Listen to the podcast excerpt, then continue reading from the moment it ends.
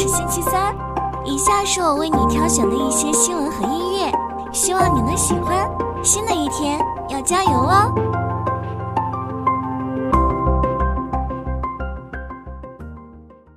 分析师指出，围绕现货比特币 ETF 的投机狂潮可能即将结束，比特币上涨至四万美元以上，市值超过伯克希尔哈撒韦公司。其他加密货币和相关个股也同时上涨。比特币上涨的利好因素之一是美联储降息预期，美债收益率下降也影响了比特币走势。业内人士普遍认为，明年美国证券交易委员会会陆续通过比特币 ETF 申请，为比特币和加密市场的发展提供可能性。比特币的第四次减半已引发市场期待。渣打银行预测比特币明年将达到十万美元的价格。赵伟提醒投资者应注意政策变化和黑天鹅事件，控制好风险。Peter Schiff 表示，比特币的崩溃将比反弹更引人注目。Quantix 的副总裁阿亚警告称，比特币涨势建立在对 ETF 获批的预期上。摩根大通的市场策略师佐格鲁认为，ETF 获批可能导致资金流出，对比特币造成负面影响，因此 ETF 获批可能不会立刻推高比特币价格。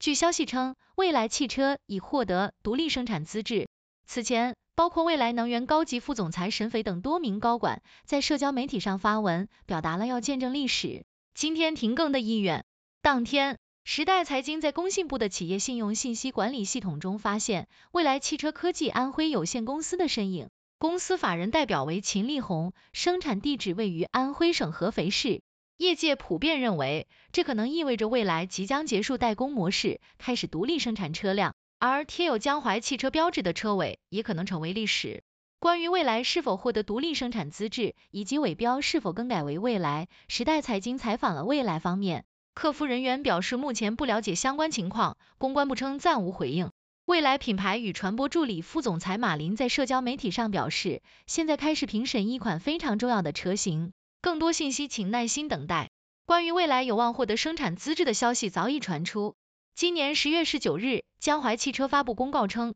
公司拟通过公开挂牌转让部分资产，其中包括未来的两个工厂。未来联合创始人、总裁秦力红在接受采访时表示，这两个工厂是江淮和未来合作的工厂，资产转让不会对两家公司的正常市场经营产生影响。未来与江淮汽车的合作可以追溯到二零一六年，当时双方达成合作协议，由江淮代工生产未来的车型，车尾标有江淮汽车标志。未来创始人李斌曾表示，未来专注于研发和用户服务，而在制造方面与现有制造企业合作。此次未来获得独立生产资质，将实现从代工模式到独立生产的转变，形成完整的产业链。未来此前还宣布与长安汽车和浙江吉利控股集团展开换电业务合作。未来在换电领域的布局备受关注，截至十一月末，已经在全国布局了两千一百八十七座换电站，为用户提供了超过三千三百万次换电服务。然而，由于换电行业面临一些挑战，未来的换电投入也引发了热议。未来近期也进行了组织和业务优化，计划裁员约百分之十。面对市场竞争的压力，未来能否翻盘还有待观察。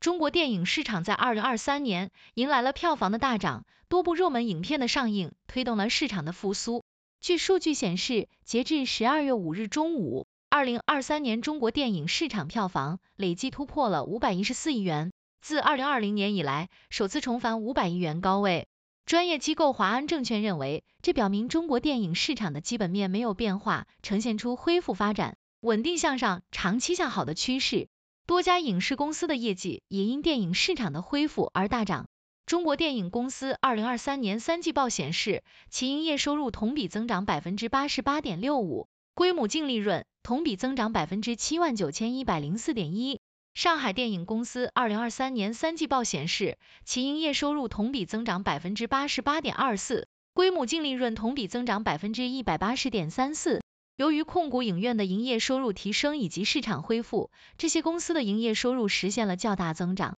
与此同时，中国电影行业也迎来了新的变革。最近，第二十四届全国电影推介会暨第一届全国电影交易会举行。二十四部影片完成了分线发行签约，这意味着中国电影的分线发行模式正式启动。今年以来，中国电影市场的影片数量和类型更加丰富。在春节档、暑期档等热门节假日档期，多部影片获得了较高的票房，引起了行业内外的关注。春节档的几部影片的上映，使得影院出现了火爆的场面。国家电影局的数据显示，二零二三年春节档电影票房为六十七点五八亿元，位列中国影史春节档票房榜第二位。五一档的几部影片的票房为十五点一九亿元。暑期档的几部极具话题性的影片的上映，引发了市场的关注，其票房达到了二百零六点一九亿元，这是国内暑期档票房首次突破了二百亿元。国庆档的几部影片推动了电影票房，达到了二十七点三四亿元。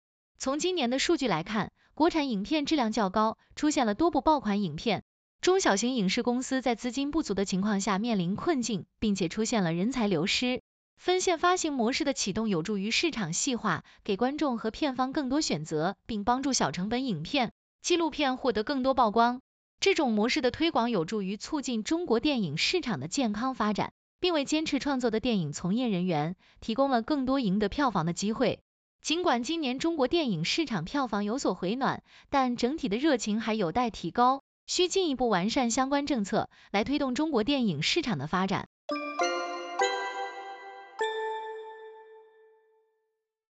空姐转战新势力成为新趋势。半个月前，在广州车展，除了惊叹比亚迪车模的美貌，我发现未来、理想等新势力展台的销售小姐姐颜值也很高。最近在小红书上发现，她们可能是真的是空姐转行。不少博主来自不同航空公司，选择去造车新势力做销售。转行后，他们称工作环境更好，月薪更高。蔚来和理想在广州给销售开出的底薪就有八千元一个月，加上提成，月入三四万的人不在少数。对于空姐来说，转行销售是更明智的选择。今年十一月，蔚来交付新车一万五千九百五十九辆，同比增长百分之十二点六；理想更是交付新车四万一千零三十辆，同比增长百分之一百七十二点九。新能源汽车成为最有钱的行业之一，吸引了以空姐为代表的美女们。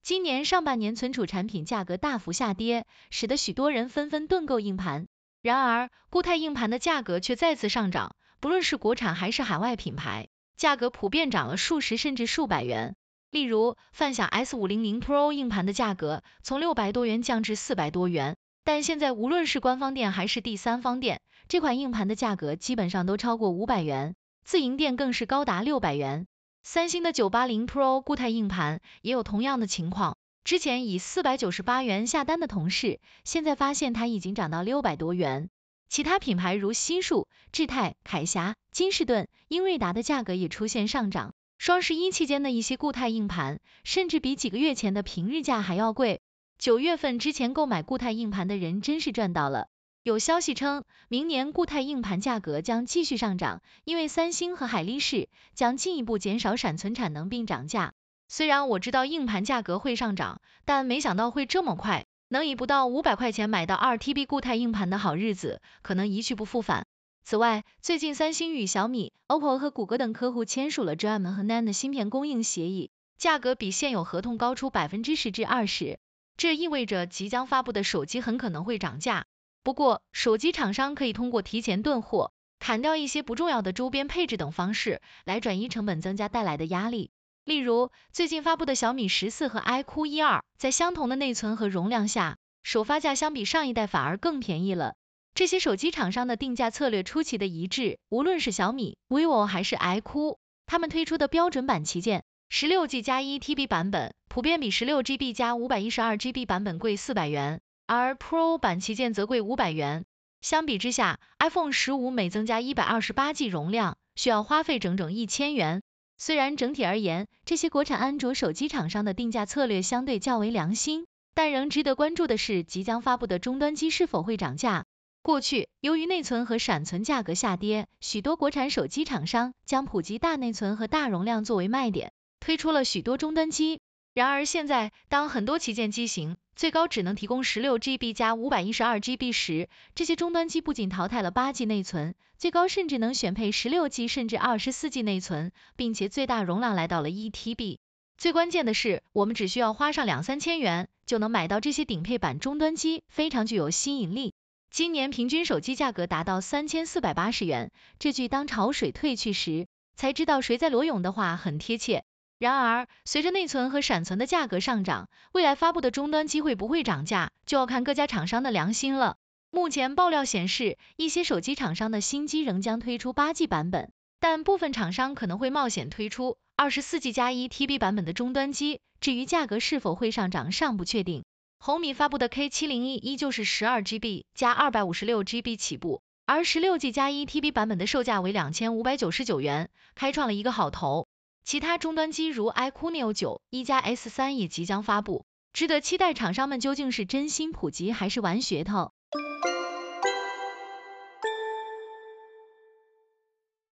余承东透露，二零二三广州车展期间，华为与北汽和江淮将推出两个新的智能汽车品牌。其中，招商证券发布的研究报告揭示了江淮汽车与华为合作的智选车型，代号为 X 六，定位为豪华轿车，售价将达到百万元级，对标车型为梅赛德斯、迈巴赫，预计二零二四年第四季度上市。江淮汽车相关负责人表示，尚未接到通知。此前有消息称，江淮与华为合作的首款车型将定位高端新能源 MPV，售价或在百万元级。据悉，中建六局联合体中标华为与江汽在合肥共同开发新一代高端智能电动汽车项目。十二月一日，江淮汽车发布公告称，与华为签署智能新能源汽车合作协议，双方将合作打造豪华智能网联电动汽车，协议有效期一零年。华为的问界 M9 预订量已突破三点三万辆，智界方面将于明年下半年上市新车型 eHY，被称为大号 Model。华为智能汽车解决方案业务将带动零部件公司实现与华为的强强联合，多家上市公司有望受益。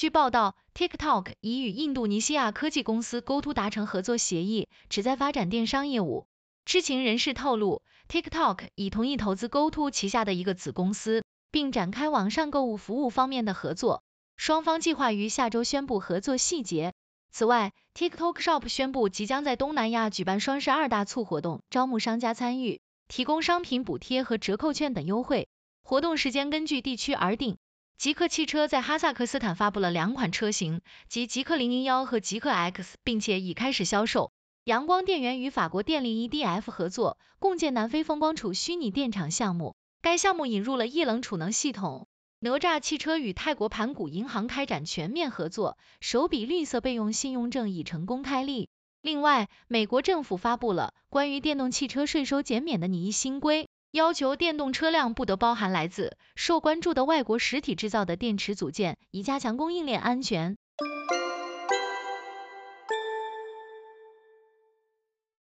美国财政部最近宣布，从明年开始，美国生产的电动车如果使用中国等国家制造或组装的电池组件，将不再享受七千五百美元的税收抵免。从二零二四年开始，清洁汽车也不能使用由受关注外国实体制造或组装的电池组件。从二零二五年起，合规车辆也不能含有关键矿物镍和锂等由此类实体提取的材料。这一操作几乎重新定义了美国电动汽车市场，只有百分之二十的车辆符合新规，而其他大部分的美国产电动车将与燃油车受到同等限制。此举可能会促使美国电动车制造商转向完全国产化。中国是全球新能源汽车行业的焦点，拥有完善的产业链和强大的动力电池制造商。特斯拉等海外品牌也借助中国供应链购买电池，或与中国公司长期合作研发。然而，美国本土也有电池供应商，但其产能会影响特斯拉等车企的供应。因此，